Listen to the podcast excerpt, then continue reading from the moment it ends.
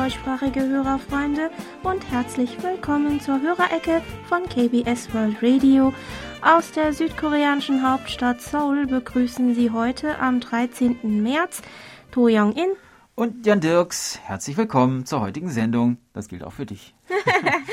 ja, es freut mich sehr, dass ich dich und mhm. die Hörerinnen und Hörer nach zwei Wochen wieder persönlich am Mikrofon begrüßen kann. Die zwei Wochen in Selbstquarantäne waren eigentlich gar nicht so anders als die Wochen davor, mhm. da ich mhm. ja in meiner Wohnung bleiben und auch weiter den Großteil meiner Tätigkeiten wie bislang im Homeoffice fortsetzen konnte. Die Arbeit war wirklich eine große Ablenkung, Ablenkung mhm. von der mhm. ganzen Situation. Ansonsten hätte sich die Zeit noch länger angefühlt als ähm, zwei Wochen. Das Einzige, was ich wirklich stressig fand, war, dass ich selbst den Müll nicht rausbringen konnte. Ich war natürlich auch erleichtert, dass mein zweites Testergebnis negativ war und ich endlich wieder vor die Tür konnte, aber gefreut habe ich mich am meisten darüber, dass ich endlich den ganzen Müll, der sich über die 14 Tage angehäuft hatte, loswerden konnte. Na, ein Glück, ja. Und schön, dass du die Zeit ja offenbar doch auch einigermaßen sinnvoll verbringen ja. konntest. Wir freuen uns wirklich riesig, dass du wieder zurück bist. Dankeschön. Deine zweiwöchige Abwesenheit hat beim Hörerfreund Karl Bölke aus Schwerin schon ein Missverständnis aufkommen lassen. Er war besorgt, dass du nun nicht wiederkommen würdest und fragte uns per E-Mail, ob denn das wirklich stimmt. Ähm, ich hoffe, ich habe Ihnen da nicht zu viel Sorgen bereitet, lieber Herr Bölke. Wie Sie gerade hören, bin ich wieder da und putzmunter. In den letzten zwei Wochen ging es mir auch äh, den Umständen entsprechend recht gut. Sogar etwas frische Luft konnte ich dann noch bei geöffneten Fenstern mhm. schnappen, wenn ich wollte. Ich bin aber froh, dass ich meine Moderationsarbeit wieder aufnehmen kann. Wie ich schon ein paar Mal gesagt habe, werden Sie mich so schnell bestimmt nicht los, liebe Hörerfreunde.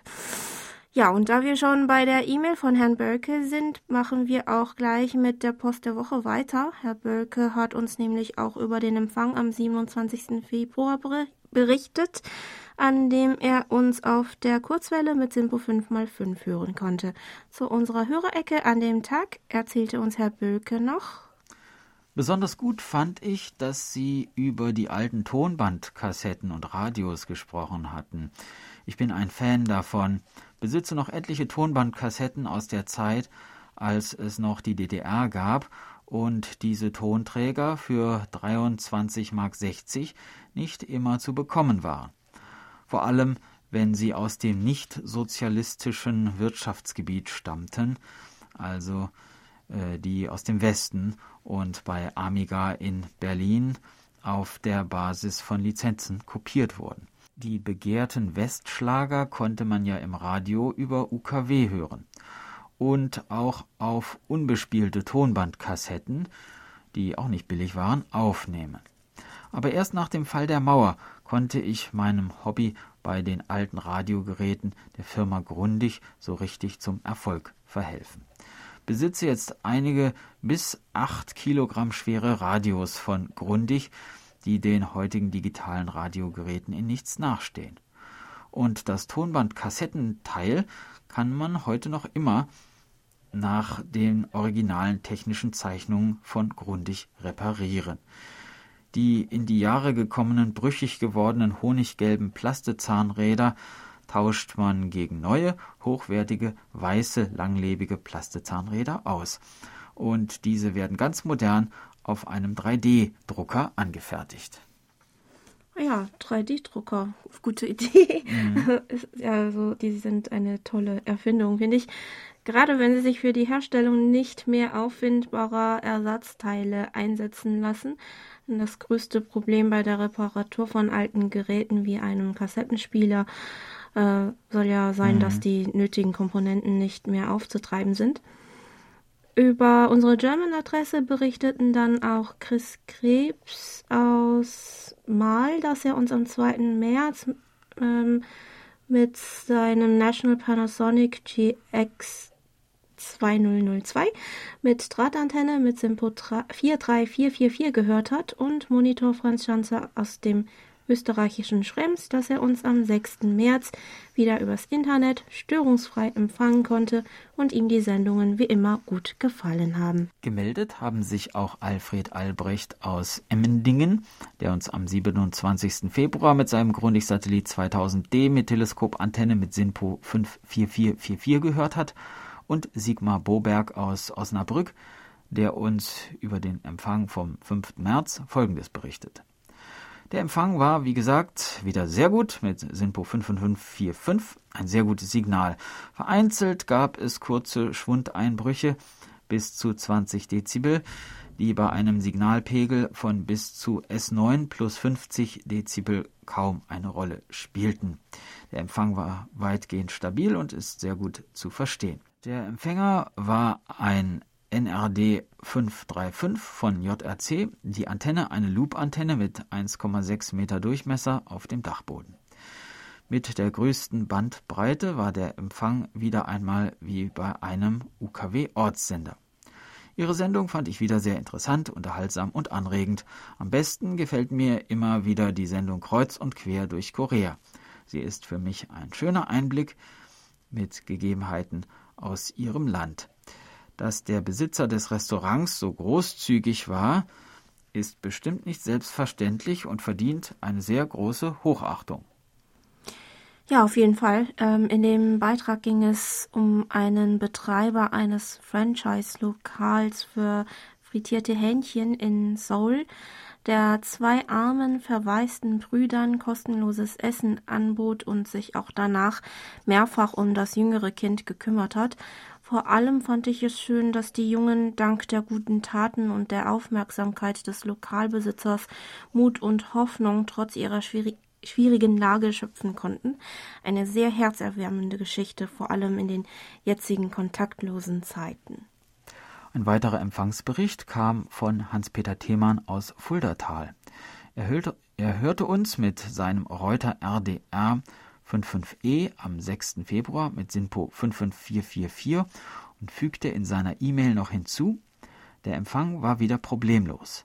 Interessant waren die Informationen und die Erläuterung, dass es in Südkorea 23 Feuchtgebiete gibt. Und, wieder hörenswert, schön hier über die U-Bahn-Linie 2. In der Sendung am 9.1. wurde auch mein Brief vorgetragen. Herzlichen Dank. Die Sendung war durch größere Schwankungen begleitet. Weiterhin habe ich auch die Sendungen am 16. und am 23.01. verfolgt. Ja, wir hoffen, dass Sie auch in diesem Moment bei uns reinhören, lieber Herr Thiemann. Bei Monitor Michael Linden aus Gera und Monitor Bernd Seisser aus Ottenau bedanken wir uns vor allem im Namen aller Kolleginnen der deutschen Redaktion für die Grüße zum Weltfrauentag am 8. März. Von Herrn Seisser richten wir außerdem noch aus, dass das 40. überregionale DX-Treffen des Kurzwellenhörerclubs Murgtal und vom RTE-Hörerclub Ottenau am 8. Mai 2021 nach dem jetzigen Stand in Form einer Skype-Konferenz abgehalten wird. Für weitere Informationen können Sie sich an Herrn Seiser oder Frau Sabrina Sander-Petermann unter korches-radio.gmx.de wenden. K und R groß geschrieben.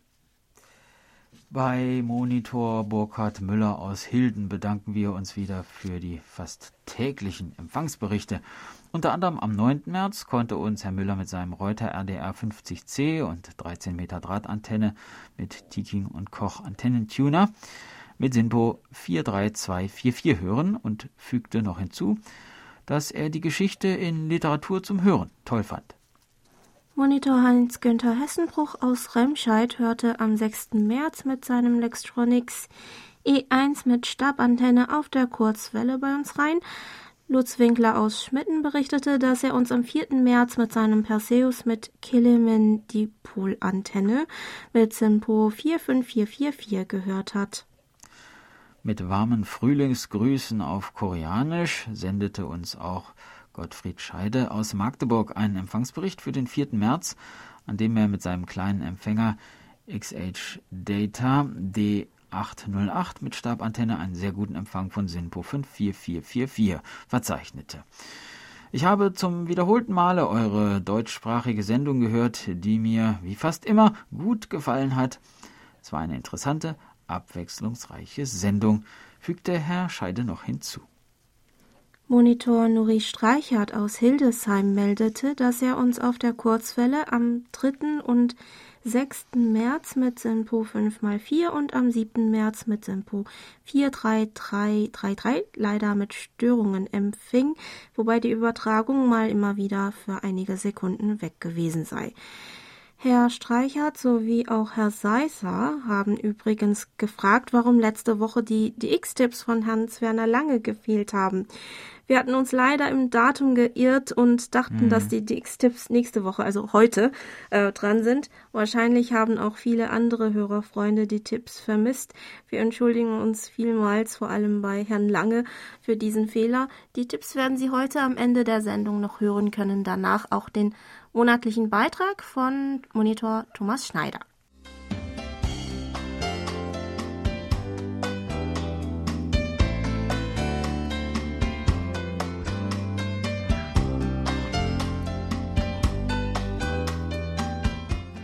Und nun kommen wir zu den Medientipps. Auch diese Woche ein herzliches Dankeschön an Monitor Erich Kröpke für ihre Zusammenstellung. Die Medientipps für die elfte Kalenderwoche beschränken sich auf das Radio. Im Mittelpunkt steht die koreanische Komponistin Eun Suk Jin.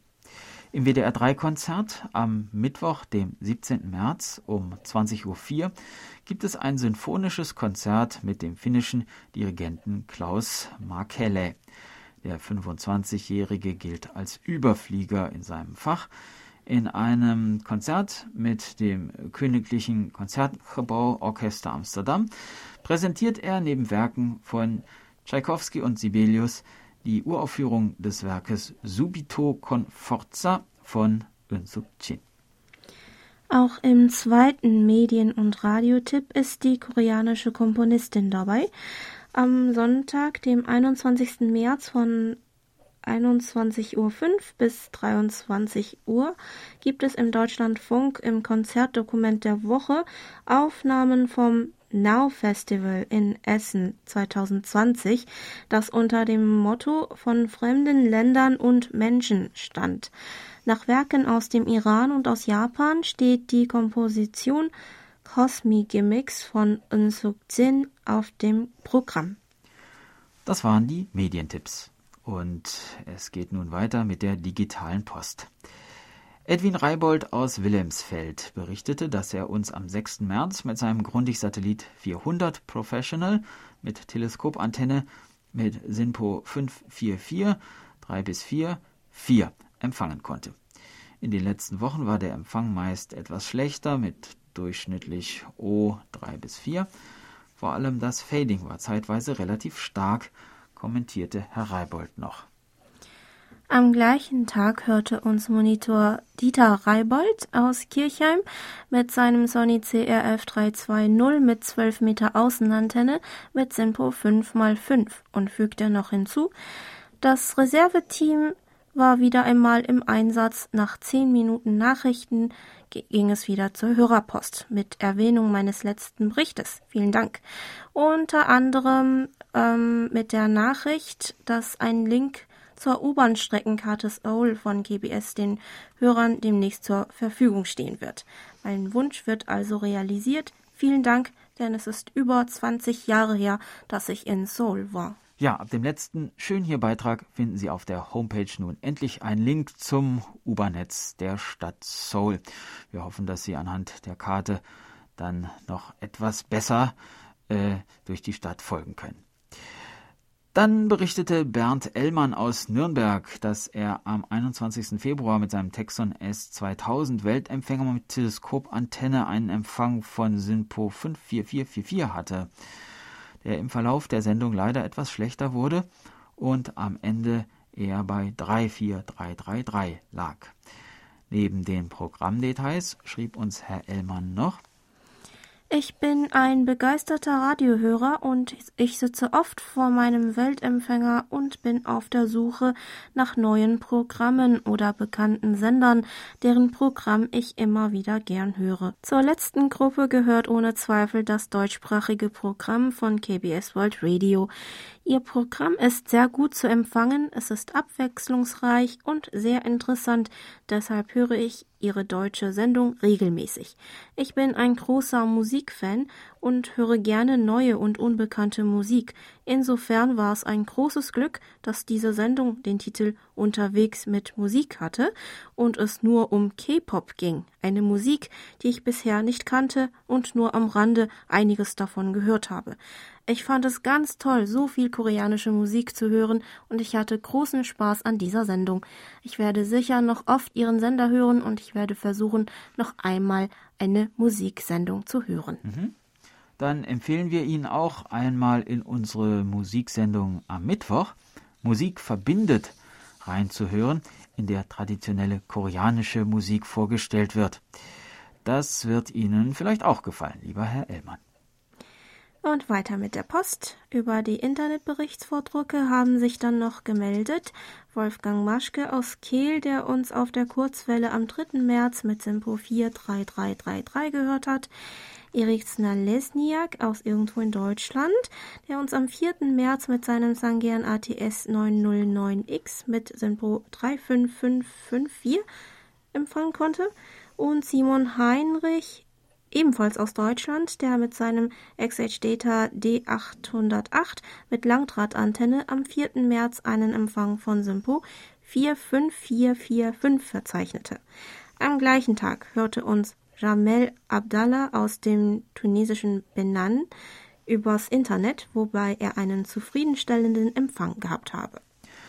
Christian Evers aus Deutschland berichtete, dass er uns am 2. März mit seinem AOR 7030 mit Wellbrook 1530L Antenne mit SINPO 55434 empfangen hat und schrieb uns noch, seit die Frequenz vor ihrem Sendestart um 20 Uhr UTC von einem Kleinsender aus Süddeutschland belegt wird, mit guter Musik und interessanten Technikmagazin, höre ich noch öfter ihre immer gut gestalteten Sendungen. Es gibt ja in Asien nicht viele Länder mit einer ähnlich offenen Gesellschaftsordnung und guter Wirtschaftslage. Da macht es Spaß, die südkoreanische Sicht zu hören, ob über den angesetzten Corona-Speck oder die Schwierigkeiten bei den Schwiegereltern, den obligatorischen Besuch wegen Corona absagen zu müssen. Als Sprachenfreund gefällt mir die Sendung Alltagskoreanisch sehr gut besonders weil die Moderatorin so ungeheuer gut Deutsch ausspricht. Bei leichter Intonationsverfremdung durch den bestimmt starken koreanischen Hintergrund, wie man das so sagt. Tja, Joachim. Hm, ja, das freut mhm. mich erstmal sehr, als äh, Moderatorin für Alltagskoreanisch äh, zu lesen. Also ein Fan. Vielen Dank, ja. lieber Herr Elvers. Ähm, auch für das Kompliment. Ähm, vielleicht äh, ist, haben Sie auch die äh, meine Kollegin äh, Frau Kang Kyong-a an dem Tag gehört, am 2. März, ähm, wenn Sie an dem Tag Alltagskoreanisch gehört haben. Ihre Aussprache ist nämlich auch sehr gut. Ähm, deshalb könnte ja, sich das vor allen Dingen ist bei dir eigentlich überhaupt kein äh, koreanischer Akzent zu Ach bemerken. So. Naja, es, äh, also beim Koreanischkurs finde ich persönlich ähm, noch ein bisschen schwieriger, die deutschen Sätze in richtiger Intonation auszusprechen, weil ich abwechselnd ja. mal Koreanisch ja. und mal Deutsch ähm, sprechen muss und manchmal kommt mich dann durcheinander und es ähm, kommt auch manchmal zu einer Intonationsverfremdung Aha. in meiner eigenen Muttersprache. Also ähm, ja, innerhalb eines Satzes die Sprache zu wechseln, ist nochmal eine besondere Herausforderung. Also kann es, ähm, könnte Herr Evers auch mich dabei gemeint haben. Ja, je nachdem. Jedenfalls freue ich mich, dass ich einen Alltagskoreanisch-Fan unter den Hörer, äh, Hörern ausfindig machen konnte. Vielen Dank, Herr Evers. Von Monitor Paul Gager aus Wien haben wir seine Empfangsberichte für die letzte Februarwoche und den 3. März erhalten, er uns mit seinem Texon S2000 mit Teleskopantenne mit SINPO 5x4 gehört hat. Herr Gager wies uns noch auf eine Sendung vom 1. März bei SWR 2 Jetzt Musik hin, in der der deutsche Komponist Roland Breitenfeld vorgestellt wurde. Er ging 2006 an die Seoul National University in Korea, wo er als erster Ausländer als Professor für Komposition fest angestellt wurde und setzte sich seitdem dafür ein, Brücken zwischen den Kulturen und vor allem zwischen koreanischen und europäischen Komponisten und Musikern zu schlagen. Die Sendung können Sie auf der Homepage von SWR 2 noch nachhören. Mit den Suchbegriffen SWR 2, jetzt Musik, Roland Breitenfeld, gelangen Sie auch direkt auf die Sendung selbst. Ja, Brücken zwischen Korea und Deutschland ist natürlich auch eine wichtige Aufgabe für uns, genauso wie vor 40 Jahren, als unsere erste Sendung ausgestrahlt wurde. Wie viele von unseren langjährigen Hörerinnen und Hörern schon wissen, feiert die deutsche Abteilung von KBS World Radio dieses Jahr am 1. Mai ihr 40. Jubiläum. Aus diesem Anlass bereiten wir gerade zwei Sondersendungen vor.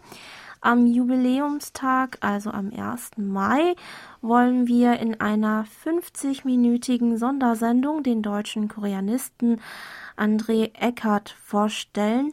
Eckert kam als Priester des Benediktinerordens im Jahr 1909 zum ersten Mal nach Korea, wo er 20 Jahre lebte, bis er wieder nach Deutschland zurückkehrte.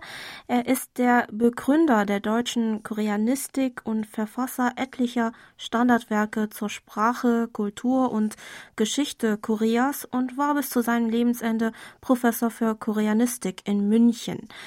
Obwohl er zu den Brückenbauern der ersten Gener Generation zwischen Korea und Deutschland gehört, sind er und seine Verdienste relativ in Vergessenheit geraten.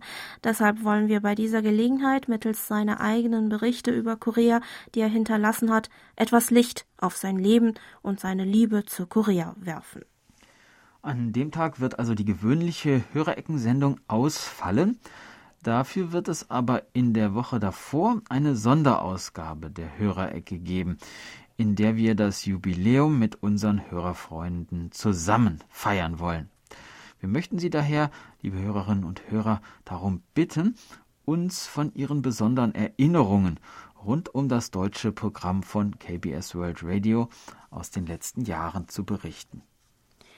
Ja, zum Beispiel können Sie uns erzählen, wann Sie das erste Mal auf unser Programm gestoßen sind und worum es in der Sendung damals ging. Vielleicht erinnern Sie sich ja noch. Ähm, oder welche Sendung oder Rubrik von früher Ihnen noch besonders in Erinnerung geblieben ist. Sie können uns auch gerne erzählen, welche von den QSL-Karten, die Sie bislang von uns erhalten haben, Ihnen am besten gefällt und äh, Sie für uns und die anderen Hörerfreunde beschreiben. Ähm, interessant wäre zum Beispiel auch zu wissen, inwiefern unser deutschsprachiges Programm Sie dazu motivieren konnte, sich mehr für Korea zu interessieren. Ja, wie hat sich Ihr Leben dadurch verändert, dass Sie uns nun hören können? genau. Aber auch andere Beiträge äh, zu anderen beliebigen Themen ähm, die zu unserem Jubiläum passen oder einfache Glückwünsche sind natürlich herzlich willkommen. Dieses Mal möchten wir Sie, liebe Hörerfreunde, vor allen Dingen um Audiobeiträge in einer Länge von bis zu einer Minute bitten, damit möglichst viele von Ihnen zur Abwechslung auch einmal mit ihrer eigenen Stimme von ihren Erinnerungen erzählen und sich bei dieser Gelegenheit etwas persönlicher den anderen Hörerinnen und Hörern vorstellen können. Sie brauchen dafür keine professionellen Aufnahmegeräte. Eine Aufnahme mit dem Handy ist völlig ausreichend. Falls aber eine Audioaufnahme überhaupt nicht möglich sein sollte oder Sie einfach lieber schreiben, können Sie uns selbstverständlich auch gerne einen schriftlichen Beitrag zuschicken. Unabhängig vom Format wären wir Ihnen dankbar, wenn Sie uns Ihren Beitrag bis zum 16. April an unsere E-Mail-Adresse german at kbs.co.kr zuschicken könnten. Wir hoffen, dass Sie auch selbst Spaß daran haben, bei dieser Gelegenheit auf die letzten 40 Jahre unseres Programms zurückzublicken und auch zum Beispiel wieder einmal in Ihrer QSL-Kartensammlung zu stöbern. Wir sind schon gespannt auf Ihre Geschichten, liebe Hörerfreunde.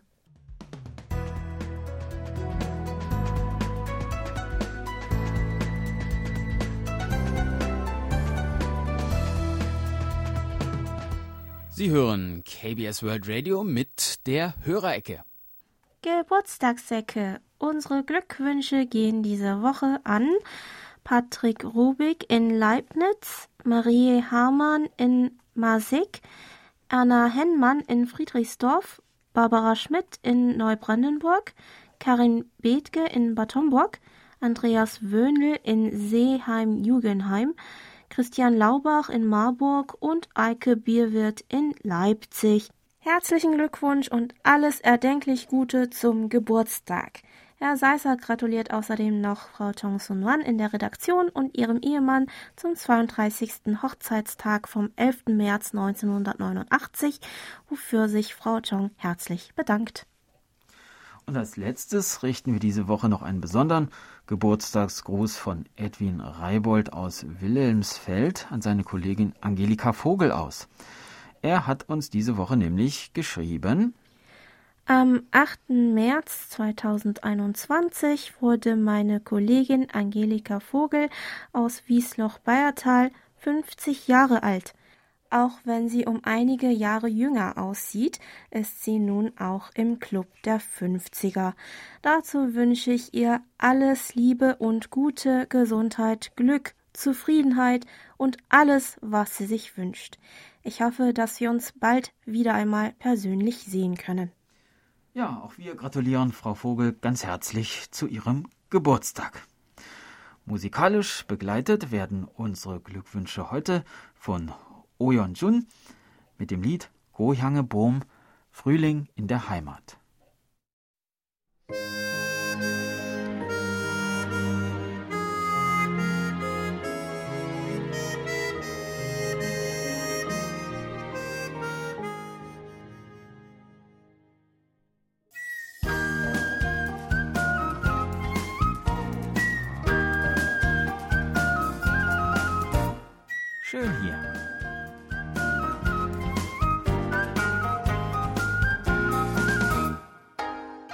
Ausflugstipps für Korea mit Jan Dirks.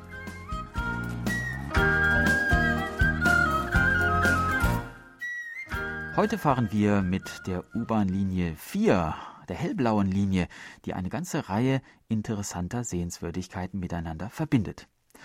Wenn wir die alle anschauen wollen, brauchen wir schon ein bisschen Ausdauer. Mal sehen, wie weit wir heute kommen. Wir beginnen in der Seouler Innenstadt an der Station Myeongdong. Myeongdong ist nicht nur eines der beliebtesten Shoppingviertel Seouls mit den Kaufhäusern Lotte, Shinsegae und Miljore und allerlei Modegeschäften, sondern auch ein Ort, an dem sich noch Spuren von Koreas Aufbruch in die Moderne finden. Beispielsweise im Myeongdong Arts Theater. Es befindet sich im Gebäude des ehemaligen Nationaltheaters Myeongdong das ab 1934 ein wichtiger Teil der modernen Kunst Koreas war und damals westliche Theaterstücke und auch Filme aufführte. Das Nationaltheater wurde im Jahre 1975 geschlossen. Im Juni 2009 nach dreijährigen Renovierungsarbeiten jedoch als Myeongdong Arts Theater wieder eröffnet. Hier werden vor allem moderne und klassische westliche Stücke aufgeführt.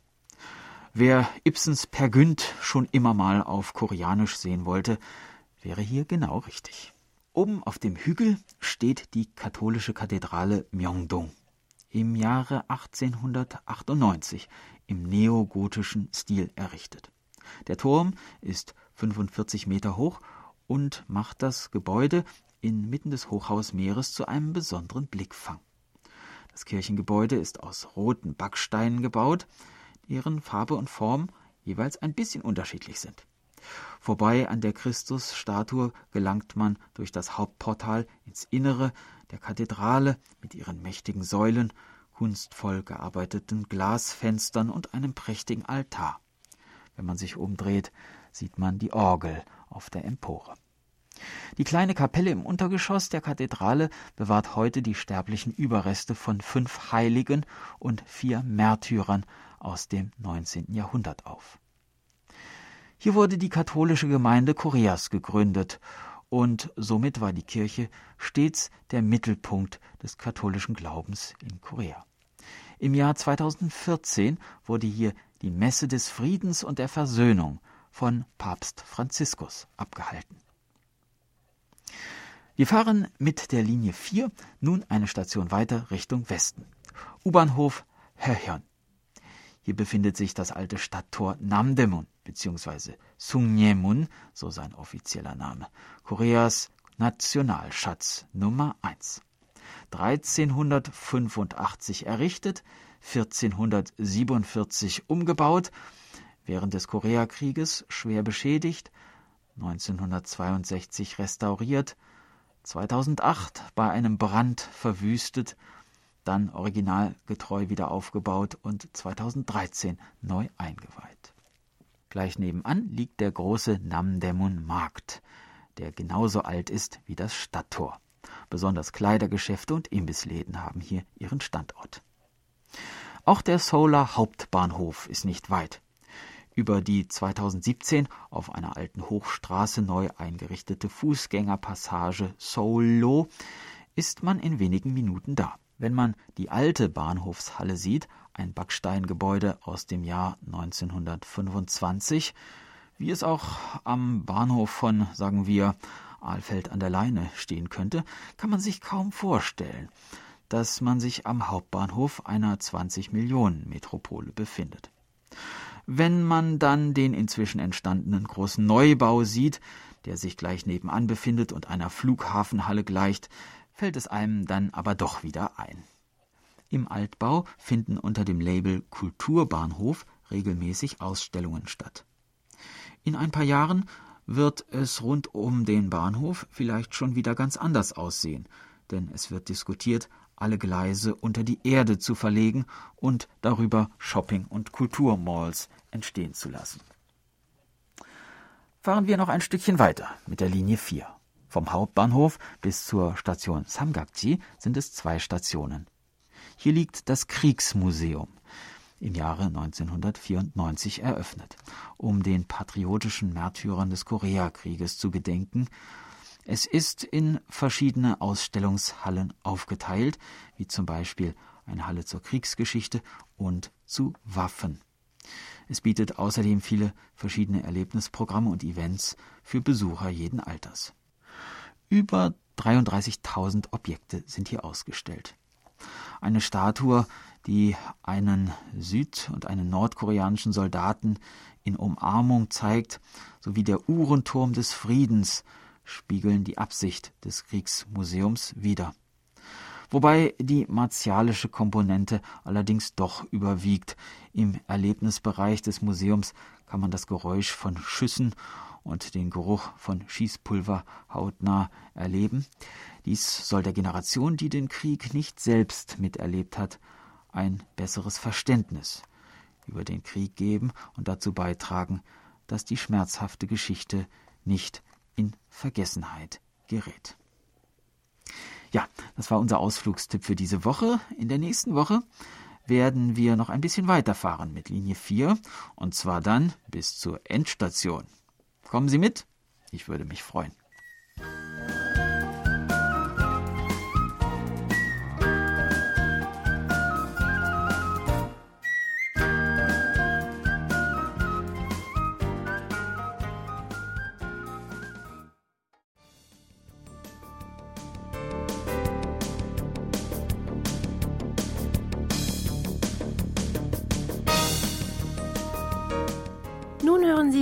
Monatlichen Bericht von Thomas Schneider aus Freiburg.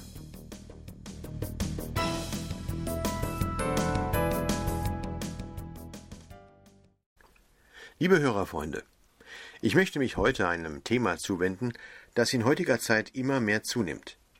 Die sogenannte informationelle Blase. Heute habe ich gerade dazu im Internet einen sehr interessanten Artikel gelesen, der etwas eigentlich völlig anderes beschreibt, aber letztlich mit der informationellen Blase zusammenhängt und der etwas umfasst, das sich auch bei vielen jüngeren Menschen, aber auch bei älteren, die sehr intensiv die neuen Medien nutzen, immer wieder beobachten kann. Die sogenannte Aufmerksamkeitszerstäubung. Diese Thematik ist schon ein Thema bei verschiedenen Studien, darunter auch in den USA. Die Folgen des dauerhaften Internetkonsums auf manchmal sogar mehreren Geräten parallel sind sehr gravierend. Durch das sogenannte Medienmultitasking verliert der Mensch die Möglichkeit, sich selbst auf eine Sache zu konzentrieren. Schon sehr junge Menschen sind davon betroffen, und es führt später dazu, dass man längere Texte nicht mehr lesen kann oder die Konzentration und Merkfähigkeit nachlässt. Denn wenn man eine Info jederzeit abrufen kann, muss man sich diese auch gar nicht mehr merken. Vereinfacht gesagt, züchten wir uns aktuell eine Generation von digitalen Idioten heran, die komplexe Sachverhalte immer schlechter verstehen. Statt aber dieser Entwicklung entgegenzuwirken, steuern die Medien nach. Es werden Infohäppchen in leicht verdaulicher Form angeboten, die nur in die Breite und niemals in die Tiefe gehen. Auch kann man hier wohl eine Ursache für die flachen politischen Diskussionen sehen, die man alltäglich in den Medien verfolgen kann. Es ist ja nur noch wichtig, wer etwas sagt, nicht was gesagt wird denn Inhalte sind viel schwerer zu transportieren als die Verknüpfung eines Gesichts mit einer Aussage. Das bedeutet, dass politische Diskurse nicht mehr stattfinden und nur noch Klischees bedient werden. Schubladen, die man öffnet und in die man Menschen dann hineinsteckt. Ebenso verhält es sich mit der Informationsbeschaffung zu bestimmten Themen. Wenn man nämlich komplexe Sachverhalte und miteinander verknüpfte Themen nicht mehr verstehen kann und die Anbieter von Informationen dies dann auch nicht mehr zu leisten in der Lage sind, da diese ja vom Content-Verkauf abhängig sind und der Anzahl an Klicks oder Downloads verpflichtet, da diese Fakten eine hohe Quote und Werbegeld in die Kasse spülen, so werden auch nur noch entsprechende atomisierte bzw. zerstäubte Inhalte angeboten. Neudeutsch reden wir dann von Podcasts. Ich sehe die Entwicklung der Podcasts persönlich als sehr gefährlich an. Denn wenn man mal zurückblickt, tut sich hier ein starker Unterschied im Mediumkonsum auf. Einerseits hat man früher eine Stunde vor dem Radio gesessen und konzentriert zugehört. Nicht jeder Beitrag mag das Interesse geweckt haben, aber manchmal, und das ist nicht selten, kam der Appetit beim Essen, wie man so sagt. Das heißt, ein Thema begann beim Hören erstmal zu interessieren. Ebenso verhält es sich mit der Tageszeitung. 50 Seiten voller Informationen. Interesse hat man von vornherein ja meistens nur an 10 bis 20 Meldungen. Wenn man sich dann aber mal hier und da hina äh, genauer hineinliest, bleibt man hängen und beginnt sich für ein Thema zu interessieren. Bei Podcasts, YouTube und Co. ist das aber nie der Fall. Es werden nur noch Häppchen konsumiert, die man aktiv anklickt. Man erhält kaum Gelegenheit, sich abseits des eigenen Interesses zu informieren. Dies bezeichnet letztlich die sogenannte informationelle Blase, die ich eingangs erwähnte.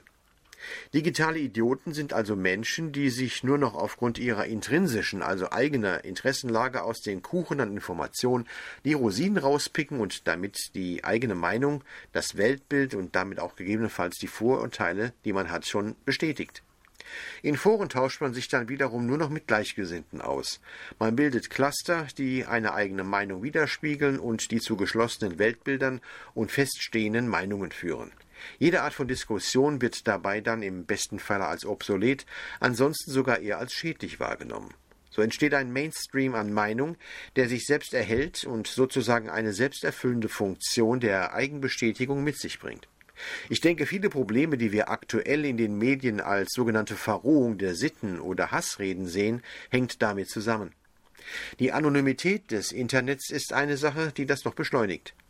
Man kann sich durch diese informationellen Blasen selbst permanent auf die Schulter klopfen vor lauter interessanten Dingen, welche die eigene Meinung festlegen. Wissen tut man dann aber trotzdem nichts. Wir, die aufmerksamen Zuhörer von Auslandsdiensten, sind hier etwas anders aufgestellt. Wir reflektieren. Wir hören quer. Wir denken auch mal quer. Ein Begriff, den ich gerade jetzt ganz bewusst gebrauche, denn wenn man einerseits Menschen als quer mit zwei E, als zumeist sexuell unterdrückt oder zumindest mit Problemen konfrontiert darstellt, darf man Querdenker nicht pauschal als dumm abtun, auch wenn dies in Bezug auf Corona vielleicht zutreffend sein kann.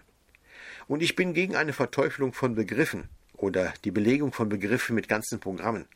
Querdenken heißt out of the box denken. Wir als Auslandsdiensthörer praktizieren das. Wenn wir eine Meldung vom bösen Wladimir Putin hören oder von der Unterdrückung der Demokratiebewegung in Hongkong, so haben wir die Möglichkeit, mal die Sicht der Dinge aus Russland aus erster Hand zu hören oder auch mal nachzuforschen, welche Leute teilweise auch in Hongkong hinter der demokratischen Bewegung stehen. Das bedeutet, wir bekommen Informationen auch von der anderen Seite und können uns damit umfassender informieren. Und wenn man vorurteilslos zuhört, dann kann man sich eine eigene, eventuell unabhängigere Meinung bilden, als wenn man ausschließlich nur die eigenen Medien und die hier veröffentlichte Meinung hört. Und es ist nie falsch, die andere Seite der Medaille mal anzusehen.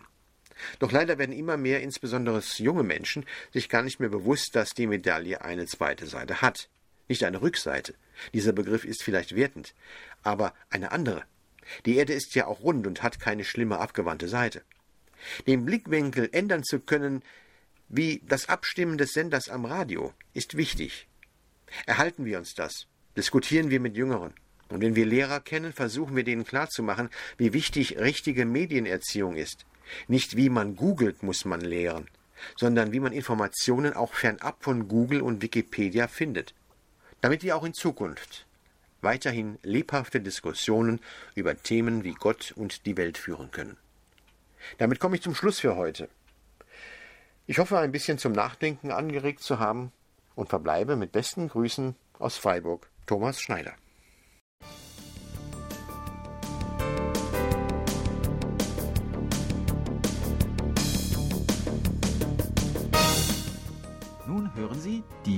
DX-Tipps von Hans-Werner Lange. Hallo Kurzwellenfreunde, hier sind wieder meine monatlichen DX-Tipps. Zunächst das Funkwetter im März. Langsam nimmt die Sonnenaktivität wieder zu. Sonnenflecken Relativzahl 29. Deshalb verbessern sich die Empfangsbedingungen. Auch hilft die größere Tageslänge, dass Bänder länger offen bleiben. Der Unterschied zum Vormonat ist allerdings nur gering, aber es geht aufwärts. Hier sind nun die Tipps. Alle Zeitangaben sind in UTC Weltzeit, wenn nicht anders angegeben, und alle Frequenzangaben sind in Kilohertz. Deutschland. Radio Dessau sendet am 14. März von 12 bis 13 Uhr mit 100 Kilowatt aus Moosbrunn auf 6070 Kilohertz. Themen sind Leipzig 1, Hauptbahnhof und Straßenbahn Leipzig. Und am 28. März, dann haben wir bereits Sommerzeit, von 11 Uhr bis 12 Uhr UTC, gleich 13 bis 14 Uhr mitteleuropäische Sommerzeit. Themen sind dann Leipzig 2, Messewelle, Messe, Stadtfunk und Völkerschlachtsdenkmal. Deutschland. Jeweils am ersten und dritten Sonntag im Monat sendet Korches Radio über Channel 292 auf 6070 kHz ein Musikprogramm mit Volksmusik und Schlagern. Sendezeit ist von 12 bis 13 Uhr. Dänemark. World Music Radio ist seit dem 26. Januar 2021 auf 5930 kHz mit 150 Watt zu hören. Der Wechsel von 5840 kHz ins offizielle 6 MHz Hörfunkband war eine behördliche Auflage bei der Erneuerung der Sendelizenz. Dänemark Dansmark Radio sendet auf der Langwelle Kalundburg 243 kHz mit 50 Kilowatt zu folgenden Uhrzeiten. 6 Uhr, 8 Uhr, 9 Uhr, 12 Uhr und 18 Uhr mitteleuropäischer Zeit, wie aus einem Antwortschreiben vom Januar 2021 auf einen Empfangsbericht vom Dezember 220 hervorgeht, will man den Mediaplan for Broadcasting in Dänemark auf 243 kHz bis zum Ende des Jahres 2022 fortführen. Russland. Die Zeitzeichenstation RWM 4996 kHz bestätigt schnell einen Empfangsbericht mit einer IQSL. Spanien. Radio Exterior de España verschickt wegen der Corona-Pandemie bis auf weiteres keine QSLs, dankt aber für Hören und für die Treue. In besseren Zeiten will man aber die Empfangsbestätigungen wieder aufnehmen. Thailand. Radio Thailand will zum April 2021 die 1994 eingerichtete deutschsprachige Viertelstunde einstellen. Das wurde am 8. Februar am Ende der Sendung mitgeteilt. Deutsch kommt damit bis zum Ende des Wintersendeplans 20 bis 20.15 Uhr UTC auf 7475 Kilohertz. Durch die Nutzung der US-amerikanischen Relaisstation in Bandung ist der Europadienst recht zuverlässig zu hören. Bereits 2018 bis 2020 war das deutsche Programm jeweils zu Beginn des Wintersendeplans eingestellt und nach einigen Wochen wieder aufgenommen worden. Vietnam Die englischsprachige Redaktion von Voice of Vietnam hat bekannt gegeben, dass man am 18. März 2021 eine Frequenz Richtung Europa mit 100 Kilowatt ändern wird. Man sende künftig um 16 Uhr, 19 Uhr und 21.30 Uhr auf 9730 Kilohertz sowie 11.885 Kilohertz. Dieser Hinweis gilt dann auch für die deutschsprachige halbe Stunde um 18.30 Uhr und 20 Uhr nahe. Soweit für heute die Tipps und damit beste 73 und 55 bis zum nächsten Mal.